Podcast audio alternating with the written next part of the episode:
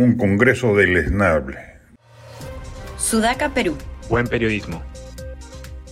Nuevamente ayer el Congreso mostró su deleznable entraña, cuando ya todo parecía inminente para la puesta en consideración del proyecto de adelanto de elecciones, la bancada del bloque magisterial retiró su firma y saboteó el proceso bajo el mentiroso argumento de que no se consideraba el referéndum constitucional.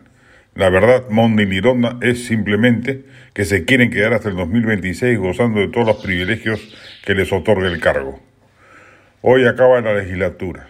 Si no se prorroga y se da el chance de lograr que se reconsidere el adelanto, se acabó la historia. Bastaban 66 votos para proceder a ello. Lo ideal, claro, era que se consiguieran los 87 votos y ello se ratificara en la siguiente legislatura pero con 66 nos íbamos a referéndum en mayo, que aplastantemente iba a ser favorable al adelanto, y de ahí elecciones en 270 días. En enero del 2024 teníamos nuevo presidente y se supone que nuevo Congreso, aunque hay voces parlamentarias que farisaicamente señalan que si se adelanta elecciones sería solo para presidente. Pocas veces hemos tenido un parlamento como este tan desconectado de la realidad social.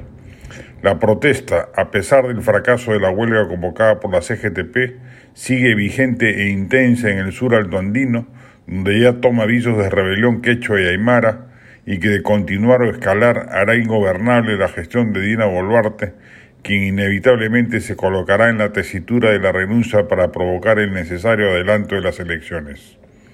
A Boluarte le corresponde aguantar hasta donde sea posible, porque bajo cualquier circunstancia una renuncia suya dará paso a un despelote que lejos de aliviar la crisis política la agravará y empoderará la protesta que seguramente crecerá con pedidos cada vez más maximalistas. Pero hay un límite de rebelión social que ningún régimen democrático puede tolerar y podemos llegar a ese límite, entre otras cosas, gracias a la mediocridad del Congreso que tenemos, que ha negado la mejor salida posible, ordenada y perfectamente constitucional, que seguramente además hubiera servido para aplacar las voces radicales de la protesta. Ojalá hoy el Congreso reconvenga, que prorrogue la legislatura, para empezar lo necesita para procesar las denuncias constitucionales contra Pedro Castillo y dé pie a que se pueda recomponer un bloque parlamentario que contenga el número de firmas suficiente para replantear el adelanto. Es, de lejos, la mejor opción de salida de la crisis política que transitamos.